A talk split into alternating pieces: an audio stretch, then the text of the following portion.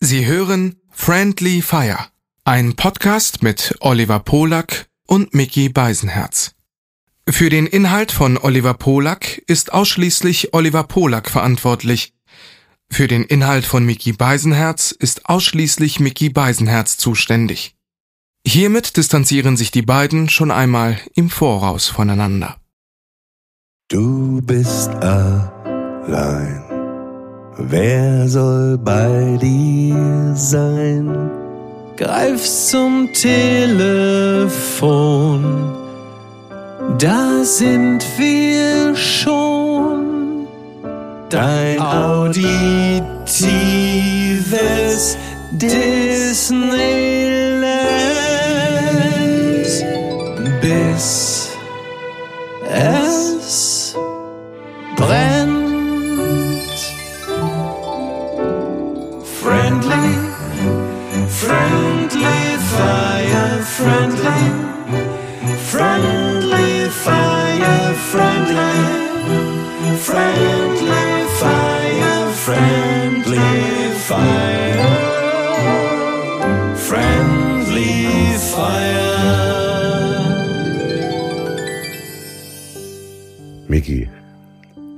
Das Schöne am Älterwerden ist doch, dass wir irgendwann alle mit so einem kleinen Golfwagen durch den Flughafen gefahren werden, oder? Das habe ich wirklich gedacht vor ein paar Tagen. Da, da war ich äh, in Amsterdam äh, auf dem Weg nach New York und es ist ein riesiger Flughafen. Ich glaube sogar der größte, Der ist riesig, ja. größte Europas. Ja. Und dann merkst du schon irgendwann, ne, kommst dir vor wie aus dem Auszug aus Ägypten irgendwie. Das ist wirklich absurd, Und ja. dann fuhr da so ein kleiner Wagen an mir vorbei mit so älteren Herrschaften. Dann dachte ich, ja, ich möchte auch älter werden. Ja. Ich möchte auch mit so einem Golfwagen äh, durch mein Leben gefahren werden. Das erinnert mich ein bisschen an David Hasselhoff, der ähm, zu dem Zeitpunkt noch gar nicht so alt war. Nun ist er ja mittlerweile 70, sondern äh, da war er vielleicht Mitte 50, aber er war halt einfach äh, ständig volltrunken.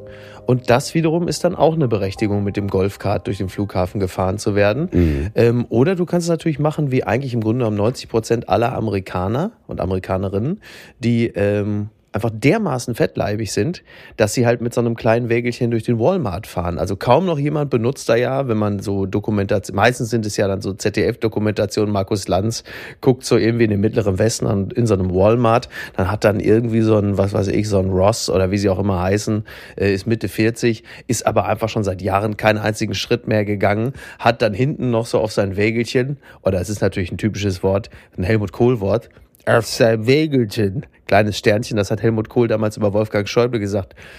Die Deutschen wollen keinen Bundeskanzler, der mit einem Wägelchen durch die Gegend fährt. Aber das nur am Rande.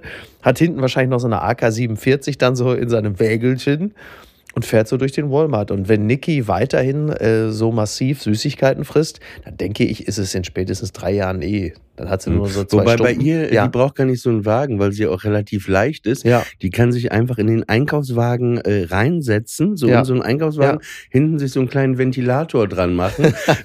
Ach, wie die Dinger, die in Florida durch die Gegend fahren. Und dann fährt die einfach mit diesem äh, Einkaufswagen und diesem Ventilator Ja. äh, einfach durch die das so wie- Wie Lakritzabteilung. heißen die Dinger? Äh, Nicht Hovercraft, ne? aber die Teile, die da in, äh, in Florida durch die Everglades fahren und so. Mhm. Und so gleitet sie dann halt einfach durch den Edeka. Mhm. Wobei wir, wir sind ja, wir gehen ja nicht mehr zu Edeka, wir gehen ja alle nur noch zum Rewe, Mhm. weil der Rewe sich ja so heldenhaft von der DFB-Mannschaft distanziert hat. Und ich, wenn ich da im Rewe bin und kaufe mir dann halt einfach so eine Tüte Nüsse und äh, stehe eigentlich schon da am Gemüsestand, fühle ich mich eigentlich schon wie Stauffenberg, weil ich im Rewe einkaufen gehe und mich gemein mache mit der guten Sache. Und das tut mir einfach gut. Der Stauffenberg vom Rewe, oder was? Stauffenberg vom Rewe.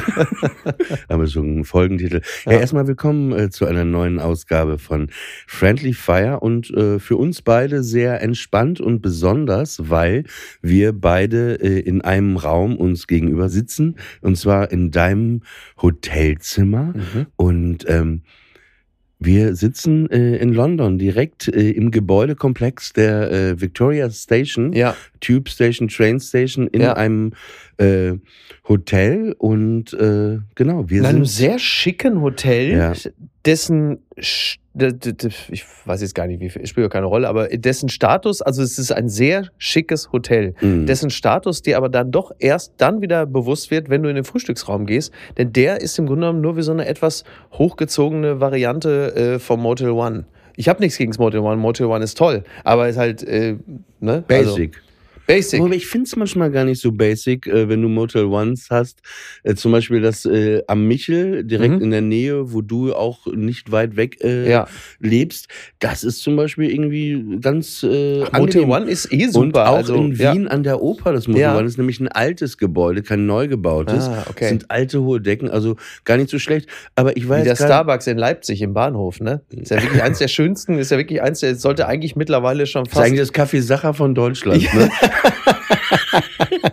der Starbucks im Bahnhof ey, Leipzig. Sta ey, der, der Starbucks in Leipzig ist schöner als jedes hochgezogene Café in Köln. Ich würde da einziehen. Es ist Also wirklich ich würde, wunderschön. Das, das Ja. ist von, von, von, von der Stilistik ähnlich von me- meiner Wohnung auch so dunkler Aber Parkettboden und kannst so. du nicht mehr bezahlen. Ne? Loffi machte schon vor drei Jahren, als wir auf Tour waren, den Gag. Das erste, was er sagte, wir kamen da rein und es ist ja eine große Grundfläche. Ja, sagte, er blickte in dieses wundersch in diesem wunderschönen Raum. Das erste, was er sagte, war bestimmt schwer zu heizen. Und wenn du dir jetzt vorstellst, du hast in dem Laden bei den hohen Decken Ja. diese Grundfläche, das kannst du nicht bezahlen. Ja, Das ist aber auch sehr bezahlen. deutsch von uns beiden, dass wir jetzt Ja. gerade in London Ja. sitzen, das eigentlich genießen können, uns in. Sorgen um die Heizkosten vom wir- Starbucks ja, wir in sind- Leipzig machen. Wir haben die einfachen Leute nicht vergessen, genauso wie Harry Kane, der für 500.000 Euro sich äh, die regenbogenfarbene Rolex umgelegt hat, um für die LGBTIQ Plus Community sich einzusetzen. Sag's einfach wie Dave, Dave Chappelle, The Alphabet, The People. Alphabet People. Pass auf, äh, bevor wir gleich vielleicht noch zum Thema Fußball auch kommen, weil wir haben ja gestern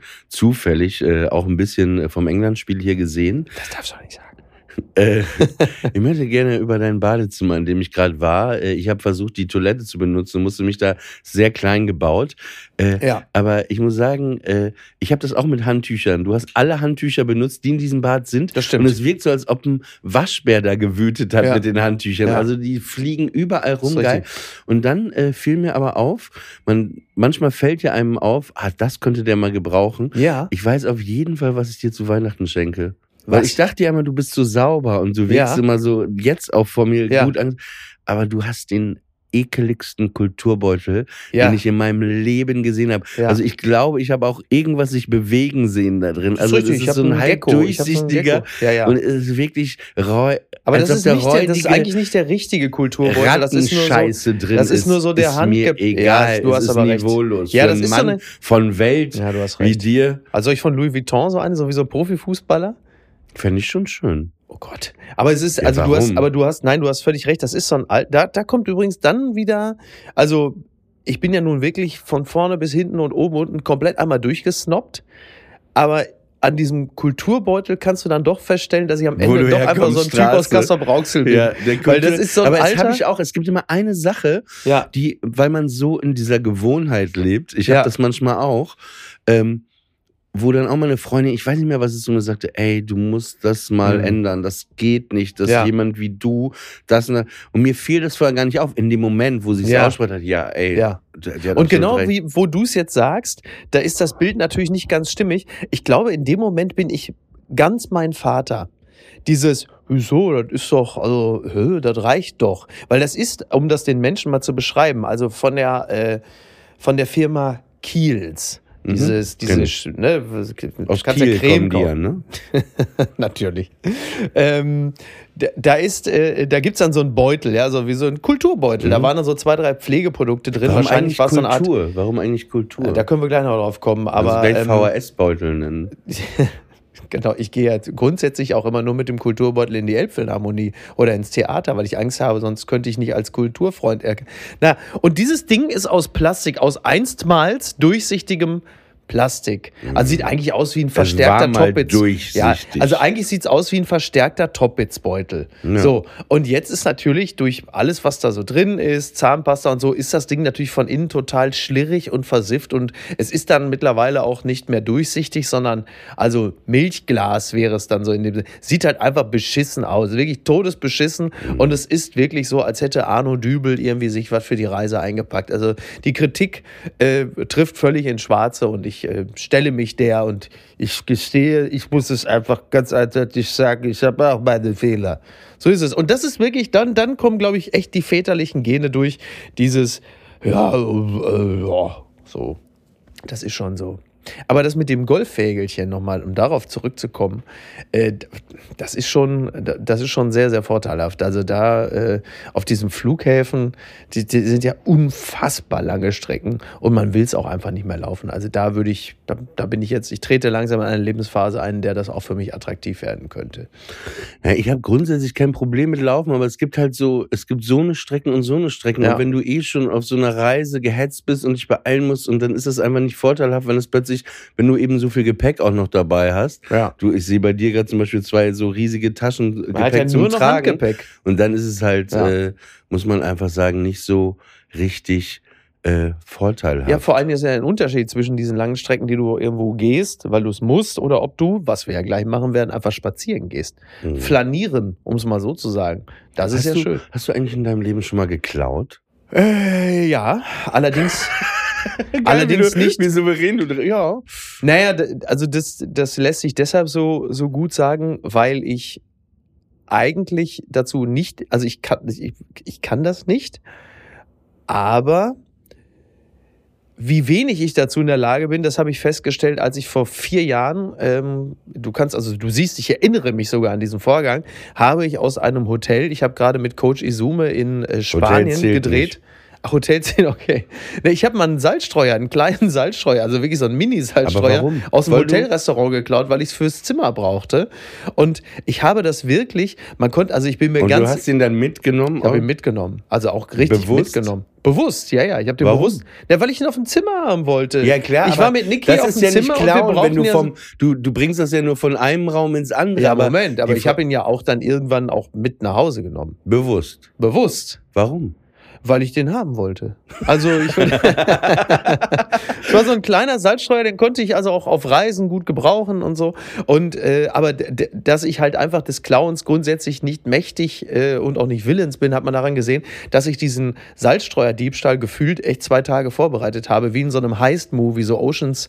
In dem Fall war es so Bises 14, weil ich wirklich mich in dem Hotel und das war so ein großer Raum mit so Banketttischen und immer wieder umgeguckt habe. Links, rechts, wo ist das Personal? Gucken Sie gerade. Eine fließende Bewegung. Aber ich finde, das mitzunehmen ins Zimmer ist ja nicht illegal, weil du Ja, nimmst aber auch einen Teller mit. Ja, ja, nee, aber eigentlich ist das ja nicht gern Echt? gesehen. Du, nein, also rein rechtlich gesehen, also rechtlich, ja, aber so hotelrechtlich gesehen, ist es ja sogar so, dass du vom Buffet noch nicht mal eine Banane mitnehmen dürftest. Also das So. Essen gilt ausschließlich im Bereich des, des äh, Frühstücks oder des Restaurantbereiches. Wir kommen gleich zum Clown zurück, aber ich Ja. mache mal einen Schwenker, was, was Ordnung und Ja. Gesetze angeht. Ja. Äh, ich bin ja gestern schon früher angereist Ja. und äh, da war ich in Covent Garden, wollte da so ein bisschen rumlaufen Ja. und so und dann äh, saß ich vor so einem Laden, aber so eine Bank, dachte ich mir, setz ich mal hin, habe ich eine Zigarette geraucht. Ich habe jetzt leider wieder angefangen zu rauchen. Stress. Stimmt, ist mir auch Ja, ja, aufgefallen. mir auch. Sehr viel sogar. ist überhaupt nicht lustig, aber dann saß ich da, habe eine Zigarette geraucht. Und dann habe ich einfach, als ich fertig war, aber jetzt kennst du das, man macht es einfach, Mhm. habe ich die weggeschnippt, ne? Und dann Mhm. bin ich halt losgegangen. Und dann bin ich schon so zwei Minuten am Laufen.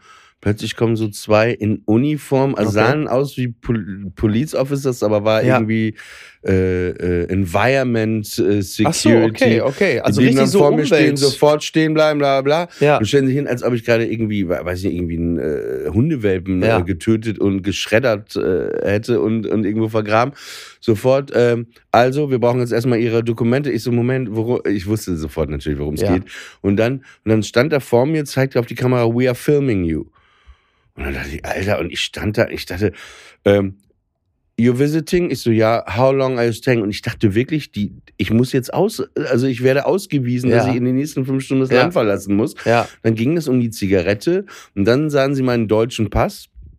Und dann ähm, merkten die, ach Gott, das ist jetzt voll der Aufwand mit dem ja. ausländischen Pass. ja. Und dann meinten sie nur, äh, ja, nee, heben Sie das mal eben auf. Und aber das war schon. Was hast du denen gesagt? Also was hast du sofort gesagt? Jawohl, äh, so mache ich's oder? Nee, ich habe äh, denen gesagt, sie müssen äh, nicht filmen. Ich filme mich jetzt selber, fange ein bisschen an zu tanzen also, das dann für ich wollte TikTok. gerade sagen, die haben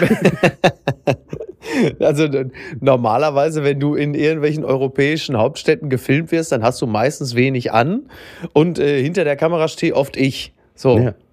Ich Ähm, ahne übrigens auch schon, dass dieses Schicksal mir auch hier wieder drohen wird, Ja, ja, dass irgendwann die Situation eintritt, dass es heißt, halt mal eben, ähm, ich habe da was in meiner Tasche und wenn dann kommt aus der Tasche, kommt dann oft irgendein Umhang oder eine Krone. Also ich erinnere nur an Frankreich und den Brunnen in Paris. Ja, da warst du ja nicht da, oder? Nein, aber ja, zum Glück. Ne? Mm, mm. Aber äh, legendär, wie wir das gefilmt haben, äh, äh, wie das alles war. Aber zurück zum Clown. Ja. Ich habe zwei Diebstahlgeschichten in Mhm. meinem Leben. Also erstmal, ich klaue nicht. Mhm. Ich kann auch nicht klauen. Es geht Ja. mit meinem Gewissen nicht zusammen. Ich bin so Mhm. erzogen worden. So ging nicht. Es war auch zum Beispiel so, in der Grundschule waren ein paar in der Klasse, Ja. die haben dann gesagt, hey, nach der Schule, als sie so, weiß nicht, acht oder neun waren, wir fahren zu CK. Ja. Das war in Papenburg zentrale Kaufhaus. CK. CK, C-E-K-A. Okay. Zentrales Kaufhaus. Ja, aber zentral ist so Z. Ja, Z aber in Papenburg CK. Okay, gut. Aber besser noch als Kaufhaus Zentral zum Beispiel, ne? Ja. Also, ja, also von daher. Auf jeden Fall sind die dann zum CK und unten war die Süßigkeitenabteilung. Ja. Und da war klar, die gehen jetzt, also alle wollten Süßigkeiten klauen. Und ich stand Mhm. immer draußen. Ich bin immer draußen geblieben, Ja. weil erstmal, ich war nicht so ein Süßigkeiten-Fan. Mhm. Zweitens hatte ich, wenn ich Süßigkeiten haben wollen würde, habe ich die zu Hause gehabt. Und das Ja. waren aber auch so Leute, die das eigentlich gar nicht, aber Ja. es war so. Also es war nicht, das war wirklich nicht bedarfsorientiertes Nein. Klauen, sondern sportliches Nein, ja, Klauen. ich hab, aber ich bin, ähm, ich bin auch nicht re- reingegangen. Und dann habe ich ähm, äh, einmal geklaut und zwar aber unbewusst. Das war lustigerweise beide Klaugeschichten äh, hängen zusammen mit dem Hurricane Festival. Da habe ich noch in Köln gelebt ja, und äh, da war mein Freund Joschkun da. natürlich. Und hatte, ja, und, wer, und er hatte irgendwie einen Joint aufgerollt und der war richtig hart, der Joint. Ja. Ne? Also ich war wirklich so komplett im Arsch. Dann fiel mir aber ein, ey, Geschäfte machen bald zu. Ich habe gar kein Zelt fürs Hurricane Festival. Oh, Ja, und dann äh, bin ich komplett, also bekifft wie ein Eichhörnchen zum Karstadt, da bei der Apostelstraße in der Nähe. Und äh, ja, dann bin ich in die erste Etage und da war ein Zelt und ich war so bekifft, dass ich dachte, boah, war voll das teure, geile Zelt, so 400 Euro, geil, nehme ich, nee, Oh nehme ich. Ja, ja. wollte ich kaufen, ja, Ja. ja. geil. Und, ja, bin ich dahin. das, äh, Kiff-Euphorie, Ja. ne? Und dann, ähm, ja, und dann, ja, komme ich zu Hause an, lauf die Treppe hoch und kennst du das manchmal? Und dann dachte ich plötzlich, womit habe ich eigentlich das Zelt gezahlt?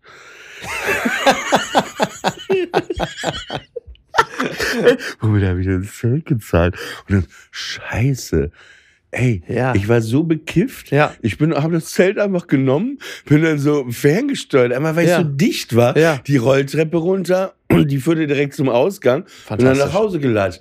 Und dann gebe ich aber zu, ich war so fertig und so, ich, ich, ich konnte mich ja gar nicht mehr bewegen. Ich dachte dann auch, komm. Ja, wo, Ja, dann- dann- dann- wo kein Kläger, da kein Richter. Naja, ne? aber genau, das war das eine Mal. Hast du und Karstadt kaputt gemacht, letzten Endes? Kann man das so sagen? Mit diesem Ja. einen, mit dieser einen Nee, Aktion, Josh da hast du Kuhn, Josh Kuhn. Das war natürlich Josh Kuhn. Mit diesem einen, mit der einen Aktion hast du diesen Dominostein Ja. gekippt und an, an dessen Ende stehen jetzt wir alle, weil der Steuerzahler muss ja wieder für Karstadt aufkommen. die nächste Geschichte ist, das war genau als der Friedmann-Skandal damals war. Ne, Was war denn da? Prostitu ja, mit Man hat so wenig darüber gelesen. Mit dem Kokain. Ja. Und das war gerade so die Geschichte, wow, was Mhm. ist da überhaupt Das passiert? ist, glaube und dann, 20 Jahre her. und dann gab es, glaube ich, so einen Titel, ob Spiegel, ich glaube, es war der Spiegel. Es gab wirklich einen Titel auch, ne? Die Akte Friedmann oder so. Mit ne? Sicherheit gab es den Titel. Ich war in Berlin, lebte zu der Zeit in Berlin, war auf dem Weg zum Hurricane Festival Ja. wieder Naja. hatte ja ein Zelt. Und äh, auf jeden Fall, äh, und dann äh, kam der gerade raus, das war ja Wochenende, ich glaube, Mhm. damals kam der Donnerstag oder Freitag raus, der Spiegel, ich Ja. weiß es nicht mehr. Ich glaube, freitags. Ja, äh, sowas, ja. Und dann, äh, dann wollte ich den halt unbedingt haben. Ne? Ja. Ich wollte den unbedingt lesen. Und äh, gleichzeitig dachte ich mir, ey, drei Tage Festival, das war noch eine Zeit, da war noch nicht so Internet so richtig, so aktiv, Ja, ja, ja, Pornos und so. ja, Dann dachte ich mir, ey, ich hole mir mal einen schönen Porno ja. ne, so ein Pornoheft in, in einem ne? Zeitungsladen im. Bahnhof Zoo fuhren die äh, Züge auch noch los. Und ich hole mir den Spiegel mit Friedmann. Ja. Und dann habe ich so das Pornoheft in den Spiegel mit Friedmann gemacht. Warte. Und dann wollte ich zahlen. Aber mein Zug, der fuhr, das waren vielleicht noch sechs Minuten. Ja. Ne? Und ich war voll, die warteten auf mich Ja. da und äh, es war voll der Zeitdruck. Und dann sah ich plötzlich so eine Schlange von 15 Leuten. Ne? Ja, und, aber ich wollte unbedingt die Ja. Geschichte mit Ja. Friedmann. Ich Ja. wollte un, um, unbedingt. Und damals war das auch noch nicht online zu der Zeit. ja, so ja, ich weiß, ja, ja. Wir reden hier wirklich über Genau. 2002 oder Und so. dann ne? dachte ich, ach komm, ey, ja, ja. einmal, dachte ich Ja. einmal. Und dann bin ich dann so Ja. in der Richtung Zug, plötzlich kring, eine Hand auf meiner Scheiße. Schulter. Ja, hier, äh, Detektiv des? Zeitungsladens. Oh, wie unangenehm. Mitkommen. Die haben einen eigenen Detektiv gehabt im ja, das war, das war unangenehm, aber noch unangenehmer war dann, ja, dann war der musst ja Kollege, sagen, was da drin ja, ist. als sie dann den Porno und dann sagten die, also den Porno haben wir jetzt nicht gesehen, ob sie den gezahlt haben oder nicht, aber den Spiegel haben sie nicht gezahlt. Ich so, ja, sie haben vollkommen recht, der Zug und alles. Ich habe das Ja. dann auch genauso, wie es war, Ja, ja. erklärt. Aber es war so wirklich. Äh, Aber übrigens war- auch sehr lustig, ich, ne? Außen Friedmann, innen Porno. Ich finde, das beschreibt den Sachverhalt, der ihm damals zu Lasten gelegt wurde, auch relativ gut. also, Oh Gott. die einzige Person, die mit Friedmann noch mehr Stress hatte als Friedmann, warst du selbst. Also ist, Ja. Und was ist dann passiert? Also was haben sie Nichts, dann? dann haben die eine Anzeige aufgenommen. Doch schon, ja? Ja, ja, aber es war auch okay. Ich wusste, und dann habe ich das, ich hatte einen, äh, hab, oder habe einen Anwalt, dann habe ich ihm gesagt, ey, pass auf, war mir auch unangenehm, ey, da kommt was und so. Aber, Aber sie haben den Porno ja gar nicht aufgeführt dann in der nee, Anzeige. den Porno ne? nicht. Was ein Glück, ehrlicherweise. Weil das willst du in der. Anzeige ja auch nicht unbedingt haben, ne? Dass man sagt da irgendwie wegen Porno-Klaus im Zeitschrift. Porno-Diebstahl. Porno-Diebstahl in der Bahnhofsbuchhandlung. Ja, den Zug habe ich natürlich nicht mehr gekriegt, Ja. aber die Anzeige wurde ei- eingestellt. Ich hatte trotzdem, ich habe das dann aber noch gekauft, Ja. glaube Oder ich weiß gar nicht. Doch, ich habe das dann, glaube ich, noch gekauft, aber nur, Ja, die Geschichte wolltest du ja nur, auch lesen. nur den Spiegel habe ich dann, Ja. glaube ich, gekauft. Vor Also- Dingen das Lustige ist ja auch, nach dem ganzen Zirkus, du liest dann die Geschichte über Friedmann ähm, und am Ende der Geschichte bist du da und schüttelst den Kopf und sagst, ja, dessen Probleme möchte ich haben, ey. Ich habe ganz anderen Ärger, ne? Der weiß ja gar nicht, was gut ist. Äh, das ist, also, was Klauen angeht, äh, mein bester Freund, der hatte damals, so als wir noch auf der Schule waren, hatte der irgendwann angefangen, wahrscheinlich einfach, weil es ging, äh, im, was war das dann so? Kaufland oder so. Da gibt es ja so ein kleines Einkaufszentrum in Kastrop in der Innenstadt, aber nicht groß. Und dann hat er aber bei, ey, was war denn das? Kauf, Kaufland, Kaufpark, Wurscht. Hat er angefangen, immer so CDs zu klauen aus der CD-Abteilung, Singles und so. Und hat die dann auf dem Schulhof halt einfach vertickt. Also finanziell nötig hatte er es auch nicht. Es war dann einfach eher so. Ich glaube, Leute haben einen Kick. Ne, Das ist dadurch. genau, genau. Und das hat einfach Spaß gemacht. Ich habe ihm natürlich auch ein, zwei Sachen dann auch abgekauft. Unter anderem äh, die Brian Adams Single, das passt natürlich in dem Zusammenhang auch sehr, sehr gut. Please forgive me. Please forgive me. Hast du I gleich, know not what I hat do. er dann noch für dich gesungen? Ne? Ja, müsste man, das passt natürlich in dem Zusammenhang sehr, habe ich meiner Mama geschenkt, die hat sich auch sehr gefreut. Und, äh, und dann irgendwann haben sie ihn aber dann natürlich dann auch geschnappt. Dann hat er auch noch einen Schulverweis gekriegt, weil er das Ganze auf dem Schulhof ja auch verkauft hat. Dummerweise war zu dem Zeitpunkt sein Vater auch noch der Schuldirektor. Und äh, also das war jetzt wirklich sehr, sehr unangenehm. Aber er ist mittlerweile Polizist, also die Geschichte ist gut ausgegangen. Aber das ist echt interessant. Ne? Dann so in Und so wie geht's Bastian Bielendorfer heute? Und ähm, aber das ist so. heißt der Bastian Bielendorfer? Dorfer, Ba- Basti Bielendorfer. Ja. Ja. Ja. liebe Grüße an dieser Stelle. Ja, Äh, das ist auch die größte Arroganz, die man haben kann. Ja, ne? total. Du kaputter Typ, ey. Du sitzt hier im Hotelzimmer Ja. und du gehst immer mit deinen lieben Grüßen, auch in deinem anderen Podcast immer, wenn du über jemanden sprichst, liebe Grüße, wie, wie du einfach davon ausgehst, dass die Welt Ja, deinen Podcast total. ist. So Total. ekeliger. Also wirklich. teilweise ist das von der äh, Realität gedeckt, aber es ist Mhm. natürlich auch ein schöner Bluff. Also Mhm. da, man muss aber dann natürlich richtig hoch ins Regal greifen. Also gerade bei Apokalypse oder so. Man kann da ja zum Beispiel jetzt mal, wer ist denn jetzt so naja, also man redet jetzt zum Beispiel irgendwie, ja, bla bla bla bla. Das hat ja irgendwie, letztens hat da ja auch Jürgen Habermas einen interessanten Essay in der Süddeutschen geschrieben. Liebe Grüße gerade an dieser Stelle. Ich weiß ja, dass er uns hört. Einfach so ist ja egal. Das ist so ein bisschen Das wie ein das. Hauch Gottschalk in dir. Du bist Mein mittlerweile, Lieber. du bist ein Hauch Gottschalk, aber Ja. ich weiß nicht, ob du es merkst, du wirst auch immer mehr leicht schon zum Heinz Wäscher aus dem Film mit Habe Kerkeling. Oh, das ist aber. ja, äh, es ist aber so. ja, wen hab Manchmal- ich denn Du bist angebrüllt? super ungeduldig. Du bist super manchmal Ja, das ungeduldig. stimmt, das du stimmt. brüllst nicht, aber du bist dann, du fährst einen schon an. Ja, das ist stimmt, mittlerweile. das stimmt. Du du bist äh, wirklich, äh, dass man manchmal sagt, oh Gott, okay. Aber das hat natürlich, das mache ich natürlich auch deshalb, weil ich ja in der Branche, wie wir immer wieder mal feststellen, als sehr nett gelte und das möchte ich Mhm. nicht, dass das irgendwie jetzt ausartet. Mhm. Deswegen, also das ist, das ist leider das große Problem, wenn, Wenn du man das engen Mal Kontakt zu anfährst, mir hat. Kannst du dann bitte danach noch äh, ergänzen, noch liebe Grüße an dieser Stelle, Oliver. Meine, Ja.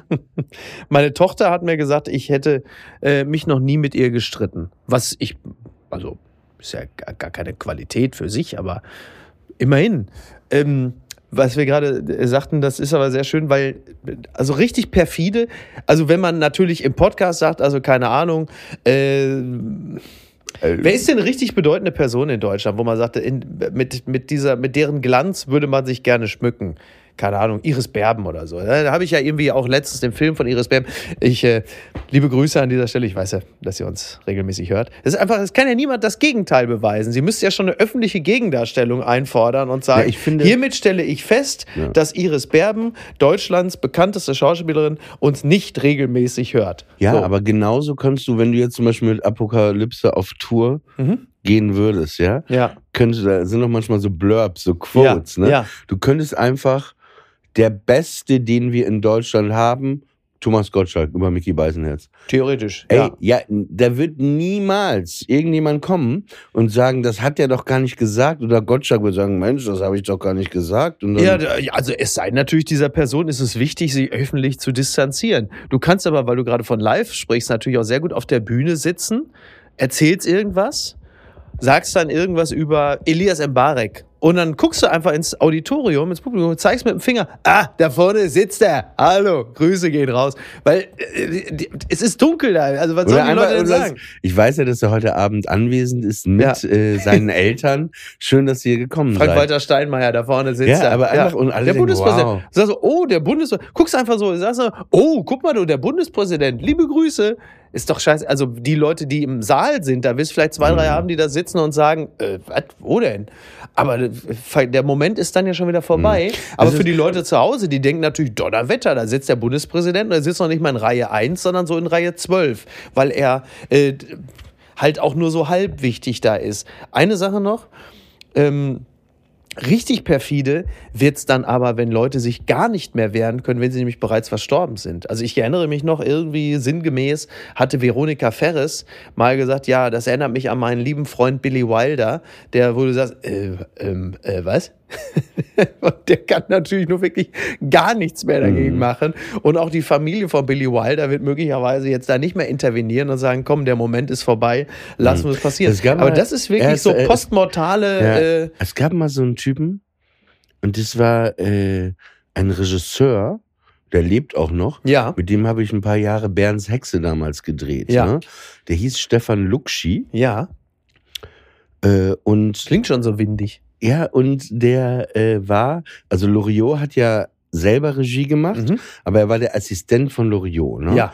Und das war seine Visitenkarte. Ne? Egal, Mhm. wo der hinkam, Mhm. sofort Loriot-Geschichten, Ja, ja. immer dasselbe So, wieder. Ne? Man war auch so, okay. Er dachte, glaube ich, auch zwischenzeitlich, er wäre wär Loriot. Mhm. Und dann war das auch so, dann war äh, Loriot gestorben Ja.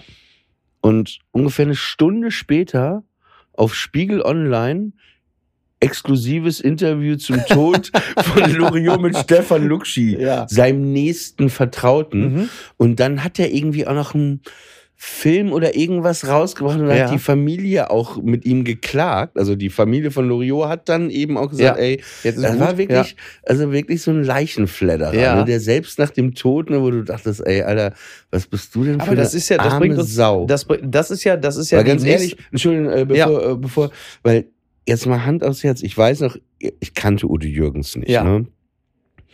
Aber äh, selbst als der gestorben war, und der war mir gar nicht so nah, ne? An dem Tag, ey, ich, ich war, man ist davon ja viel zu ergriffen, dass man dann Interview oder was, was, was also das ist, also da habe ich dann doch so eine, nicht Ehrfurcht, aber dann denke ich so, hey, Mhm. äh, vor allem, was habe ich denn damit zu tun? Da war es absurderweise aber so, dass einen Tag später nach dem Tod von Udo Jürgens, äh, Philipp Oemke vom Spiegel, ähm, ist jetzt übrigens kein Name-Dropping, aber man muss das ja erklären, ne? So. Der, der schrieb mir, hey, weil er erinnerte sich, dass so ein großer Udo Jürgens-Fan war und sagte, ey, Oliver, willst du nicht für uns äh, einen Nachruf schreiben für Mhm. den Spiegel? Und dann sagte ich zu Philipp, ey, ich kann das gerade irgendwie, glaube ich, nicht und so. Und er Ja. so, ja, das wäre doch toll. Und dann, dann es war, wie gesagt, einen Tag nach seinem Tod. Und dann habe ich mich mal kurz so geortet und dann dachte ich mir, ja, Moment mal eben.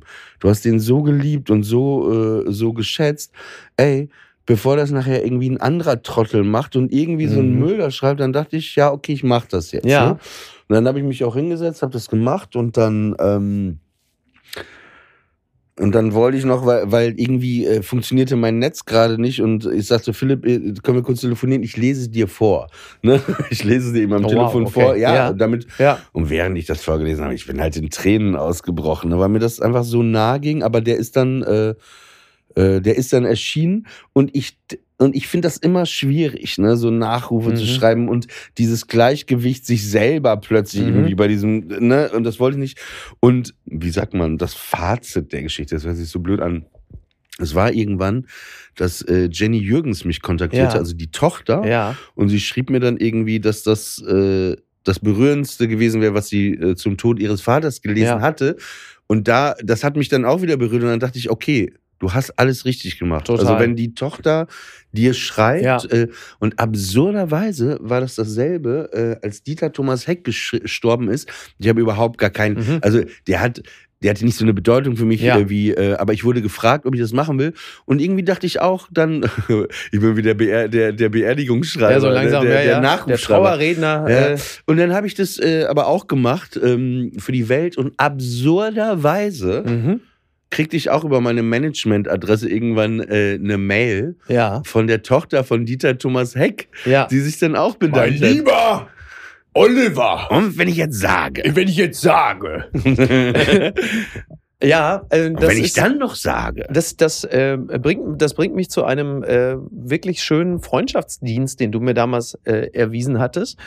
Und das ich schon Nachruf auf dich geschrieben, schon Das mal vorab zum Autorisieren dir geschickt Ach, oder was? Wenn du den schreiben würdest, das wäre mir sogar tatsächlich recht. Vielleicht, vielleicht muss ich das jetzt hier. ich auch- hoffe aber muss nicht, das dass jetzt das hier, muss ich, vielleicht muss ich das jetzt hier öffentlich. Also wenn ich, ich, ich wenn, wenn mir irgendwas Wenn- zustoßen sollte, dann wünsche ich mir, dass du den Nachruf schreibst. Ja. Das ist jetzt hier, das ist jetzt hier verbrieft. Nein, ich erinnere mich an, und Udo Jürgens ist ja, wenn ich mich nicht irre, 2015 gestorben. 14. 2014. Ich Okay. glaube am 21. Dezember, Dezember, äh, 2014. Ja. Am selben Tag wie Joe Cocker. War halt nicht gut für Joe Cocker, ne? Ach, wirklich? Ja, ja, weil die ganzen Titel. Das ist wie Harald Titel Junke, der am selben Tag gestorben ist wie Papst Johannes Paul II. Ja. Das war auch nicht sehr vorteilhaft. Für die Johannes Paul. II. Für Johannes Paul. Ja, in Berlin vielleicht. Ähm, und ich erinnerte mich, dann ist es, dann warst du, siehst du, dann, dann hast du aus dieser Erfahrung heraus wahrscheinlich mir diesen guten Tipp auch gegeben, denn du erinnerst dich vielleicht, das muss im April 2015 gewesen sein, als mein Freund Basti gestorben ist. Und du und ich hatte zu diesem Zeitpunkt gerade ja, äh, war ich ja für den Stern als Kolumnist tätig und hatte ja kurz vorher diese Vapiano-Kolumne geschrieben und so viel gelesen, viel belacht, bla bla bla. Äh, die Vapiano-Kolumne, dein persönliches 9-11. Ja, naja, nicht mein, wohl eher deren 9-11. Oh ja. ähm, ja, für mich war das ja nicht schlecht, für Vapiano war es blöd. Also ist es Ja. noch der Satz überliefert, die Scheiße hat uns Millionen gekostet. Ja. Also macht mich bis heute noch, weil der kleine Mann möchte ja Wirkmacht haben. Wer hat das gesagt, die Scheiße hat uns Millionen? Es wurde mir mal zugetragen, dass Ja. das eine Stimme aus der Geschäftsführung war. Ja. Und äh, da bin ich bis heute noch glücklich. Wie Ja, gesagt, der kleine Mann ja. will ja was gelten und man freut sich ja, wenn man irgendwie kurz mal so einen Hauch von Bedeutung erlangt. Und dann ist Basti gestorben und ähm, mit dem, zur Erklärung, mit dem habe ich ja äh, bei KISS FM eine Interviewsendung gemacht und wir hatten ja eine sehr, sehr schöne Zeit miteinander, hatten uns angefreundet und das war sehr gut. Und dann ist er plötzlich gestorben mit 40 an einem Herzinfarkt. Und äh, das hat mich natürlich auch zutiefst erschüttert und, Und ähm, auch kalt erwischt. Ne? völlig kalt. Ich meine, alle, alle kalt erwischt. Und dann stirbt jemand, mit dem du befreundet bist, stirbt einfach an einem Herzinfarkt. Dann hatten wir ja auch telefoniert und ich weiß noch, ich war gerade in Frankfurt unterwegs und dann hattest du gesagt, schreib doch darüber, schreib doch einen, schreib doch einen Nachruf. So, jetzt war ich zu dem Zeitpunkt ja eigentlich der lustige Sternkolumnist, habe eigentlich nur lustige Sachen geschrieben.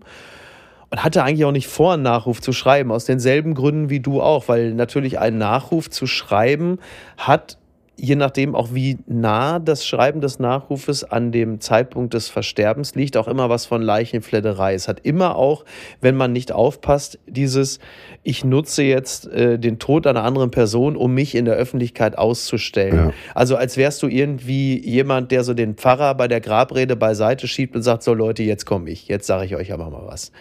Auf der anderen Seite war es aber so, weil Basti war speziell so im Berliner Raum eine prägende Medienfigur und die zwei, drei Dinge, die ich so zu seinem Tod gelesen habe, haben überhaupt nicht gepasst zu der Person, wie ich sie privat kennengelernt habe, nämlich sehr feinsinnig, sehr belesen, äh, ein bon vivant äh, Freund äh, französischer Küche und Weine und einfach ein großer Freund der Literatur, ein sehr, sehr kluger Mann.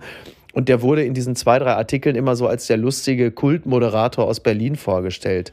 Und das war das, das, also das war das Initial in Kombination mit unserem Telefonat, dann doch was zu schreiben, um auch dieses Bild in der Öffentlichkeit gerade zu rücken. Und dann habe ich diesen Text geschrieben über, äh, über ihn, aber halt eben auch so ein bisschen über das Leben und wie endlich es ist und wie schnell das gehen kann und das so Sätze wie, das sollte ich noch mal machen und hätte ich doch bloß, wie fürchterlich das eigentlich ist und wie sehr das einem gelingenden Leben im Wege steht und, äh, und habe das geschrieben und habe das ja auch geschrieben in dem Bewusstsein, dass alle, vor allen Dingen vom Stern und so, erwarten würden, dass ich jetzt nach Möglichkeit wieder eine Kolumne schreibe, die sich über Vapiano oder irgendwas anderes lustig macht und nach Möglichkeit lustig ist.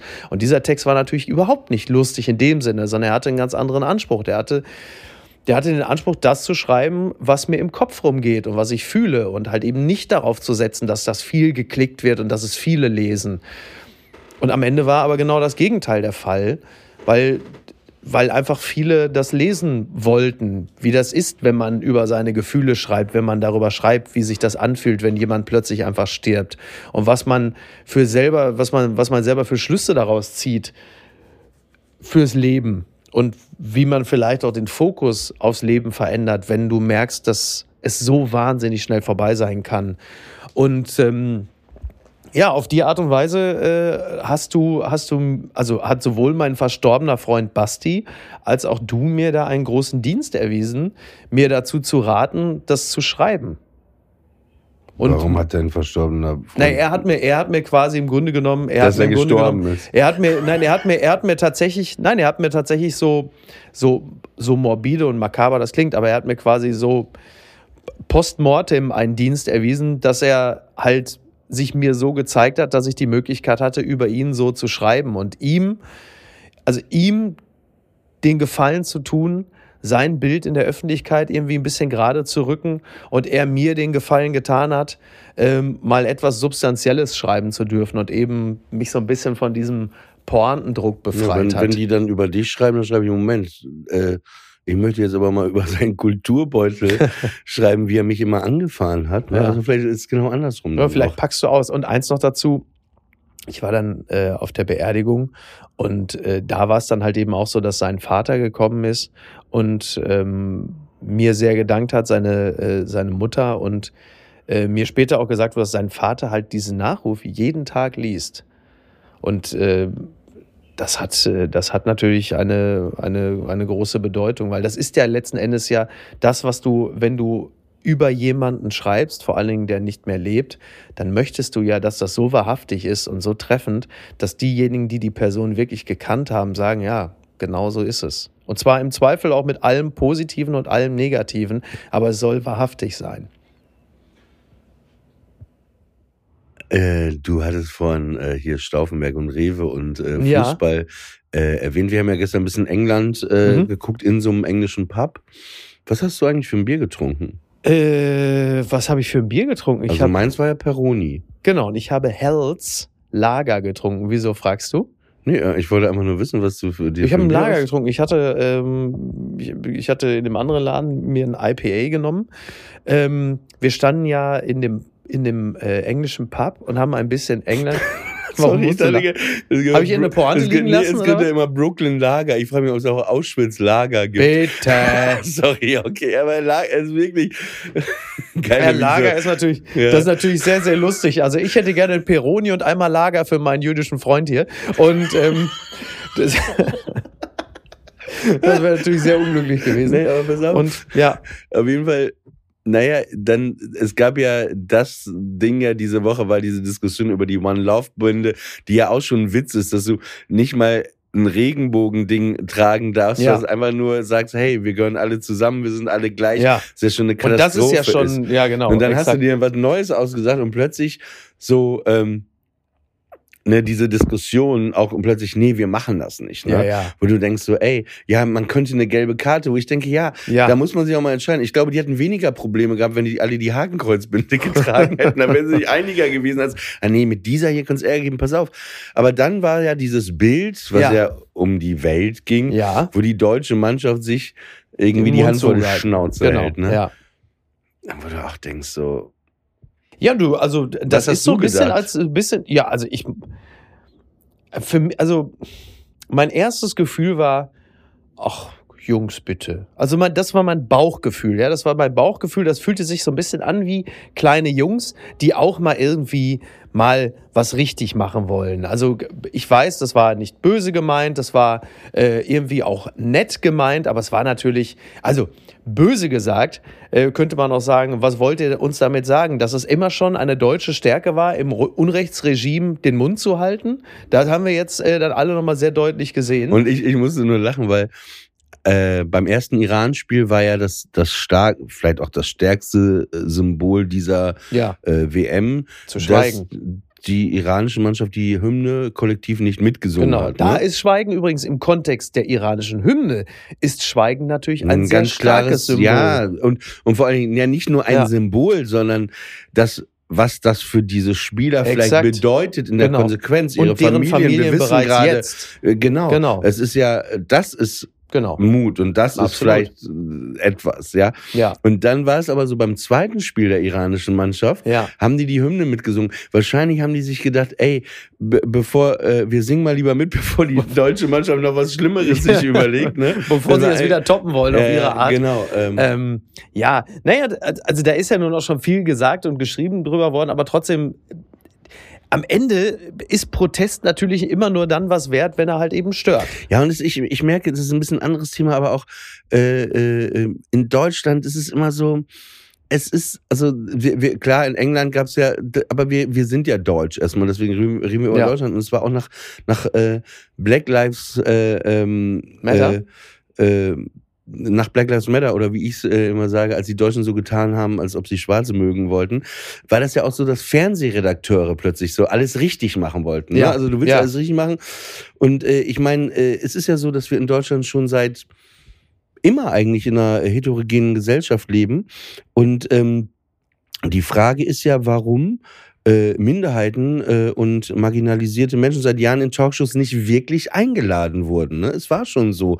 Das ja, kann, man- lange kann man Zeit so sagen. zumindest. Ja, und, äh, und dann will man plötzlich alles richtig machen und irgendwie fühlt es sich äh, einfach komplett falsch an plötzlich. Da fühlt es sich auch wieder an, mehr als äh, äh, Gäste äh, ähm, verwaltet werden, mehr Mhm. als wenn man irgendwelche Menschen einladen würde. Genau. Ne? Und das ist, Ja, das du ist bist immer, dann, du bist dann, du, also diese, du bist dann Marginalisierungsrepräsentant. Also Ja. jetzt mal, also wenn du eine schwarze Frau bist in einer Talkshow, dann kannst du relativ fest davon ausgehen, dass du meistens eingeladen wirst, um über Rassismus zu reden. Und der Wunsch wäre ja, ich möchte eine Gesellschaft, in der ähm, eine Marilyn Addo, die gerade prämiert wurde in Hamburg, die am äh, Tropeninstitut, ich glaube Bernhard-Nocht-Institut arbeitet, die ist Virologin, dass sie als Virologin eingeladen wird und nicht, weil man, dass man sie fragt, irgendwie wurden sie schon mal irgendwo im Supermarkt angesprochen, da hat einer gesagt, kann ich ihnen in die Haare fassen.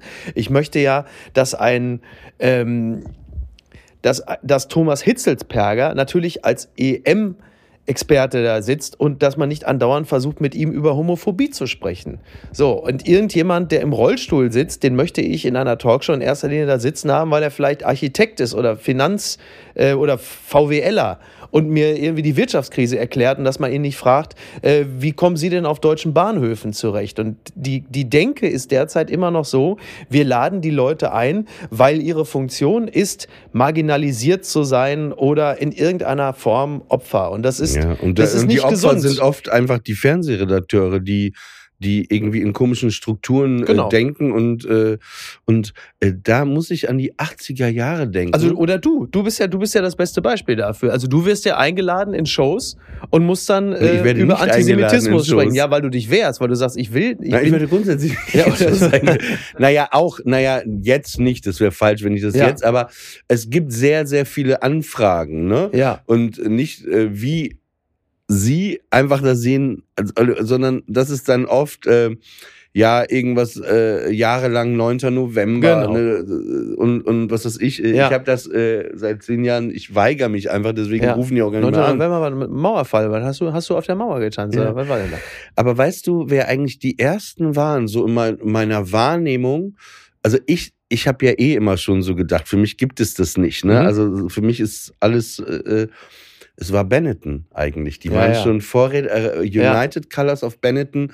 Ich erinnere mich an die Werbung einfach mit, äh, mit diesen äh, äh, äh, jungen äh, Leuten, ob Genau. asiatisch, aus dem asiatischen Raum, aus dem afrikanischen Raum, Raum aus Europa, dieses immer diese Bilder United Colors of Benetton Mhm. und immer die ersten, die einfach ganz klar auch kommuniziert haben.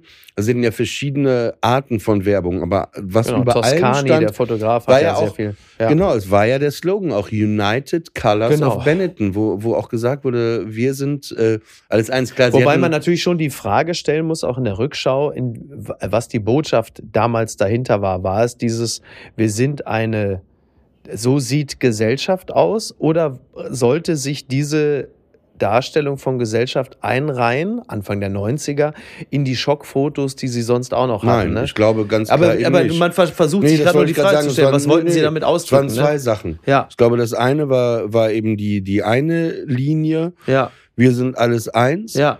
Und gleichzeitig haben sie aber auch vielleicht schon vorausschauend, ich, da gab es irgendwas mit toten Vögeln und Blut, ich weiß Ja, nicht sie mehr, haben war. alles. Sie haben, sie haben sowohl so wie Exxon Valdez, also das, das, das, die Ölverschmutzungskatastrophe. Sie haben den ähm, AIDS-Kranken im Endstadium. Ja, aber sie genau, haben aber, das, aber die weil sie Sachen auch blutdurchtränkte. abge eigentlich war das ja, ich, ich fand, Das war ich, Realität. Genau, ich, ver- Ja. ich empfand das zum Beispiel gar nicht als eine Provokation, weil das genau, deswegen sage ich, dass sie vielleicht Vorreiter waren Ja. so und schon in, in die Zukunft eigentlich geschaut haben. Deswegen, Ja. Ich habe es auch immer gerne getragen, muss ich ehrlich sagen. Ich fand, Ich auch, fand ja. äh, dieser große Beutel, den hatten ja, Ja, alle, ne? Diesen großen Beutel, wo, wo du, du hättest so für so Tennisschläger Und und, alles. Und so, ja, ja, ne? das Und war das alles, Logo äh, dieses Logo und auch, auch so Benetton. Müsste man sich eigentlich wieder mal kaufen, so, Ja, so ähm, ist ja auch eine, also ist interessant, ist, die, die Marke Ist ist, vor allen Dingen deshalb interessant, ja. weil sie gar nicht so, sie ist nicht so, sie hat nicht so ein bestimmtes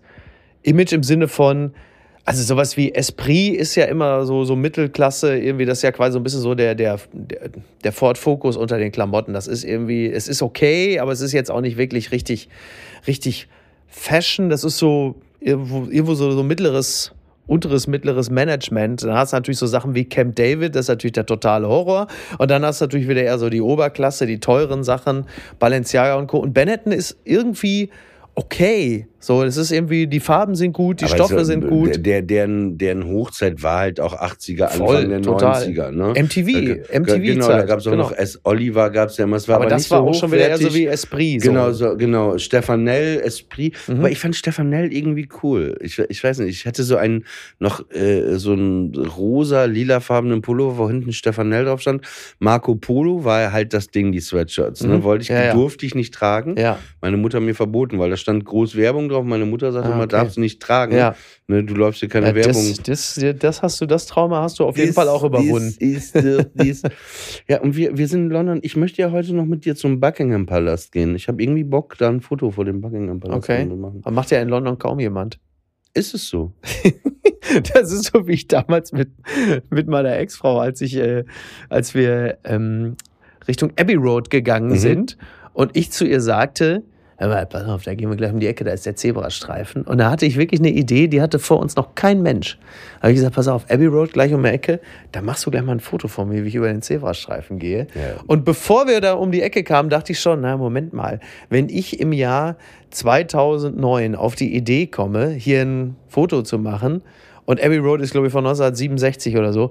Da sind wahrscheinlich auch vor mir schon andere auf die Idee gekommen. Und während es mir noch so dämmerte, kamen wir um die Ecke und da war halt einfach solche Schlangen vor diesem Zebrastreifen. Ja. Also auch da wieder United Colors of Benetton warteten schon um dieses Foto äh, auf dem Zebrastreifen. Ich habe dann davon abgesehen. Ich habe noch zwei Sachen. Ja. Einmal, ich bin ein großer Fan, eine neue Figur, die kenne ich erst seit zwei Wochen. Jeremy Fragrance. Ah, fantastisch. Ehrlich? Ja, also super. nur kurz.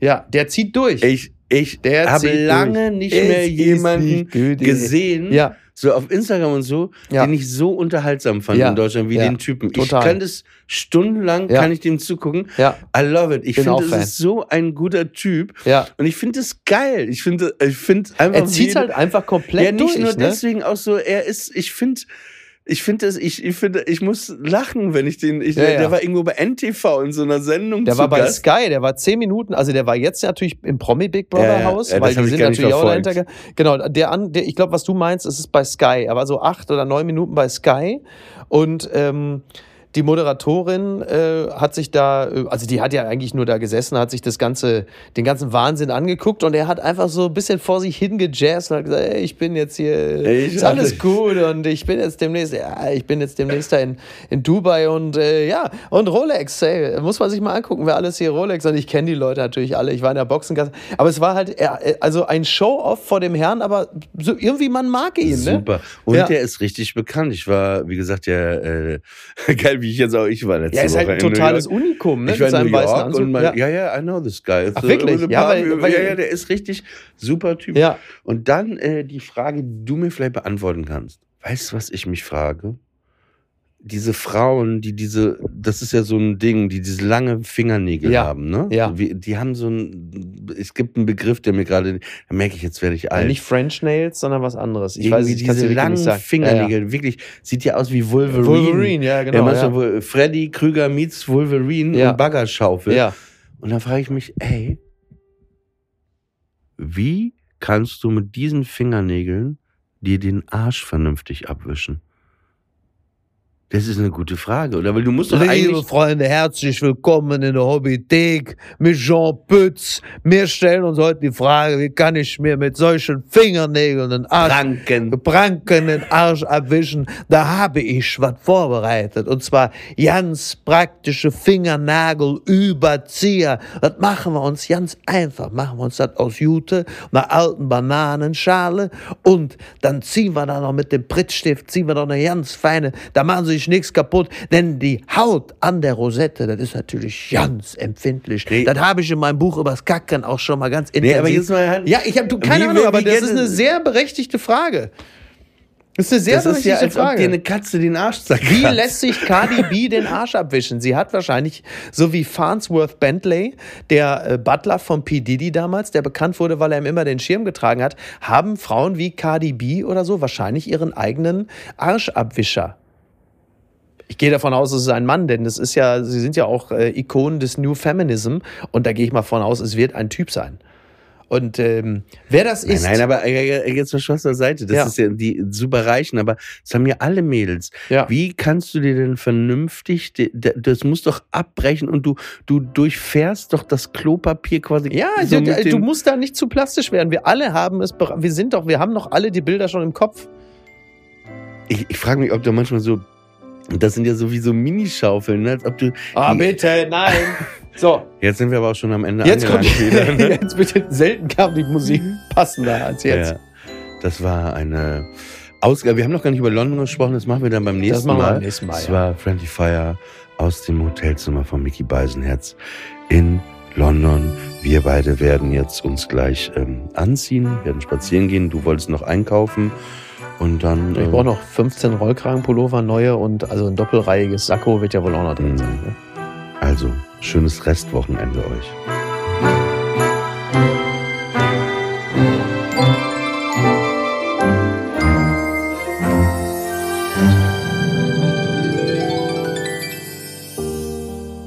Friendly Fire ist eine Studio Bummens Produktion. Executive Producer Tobias Baukage.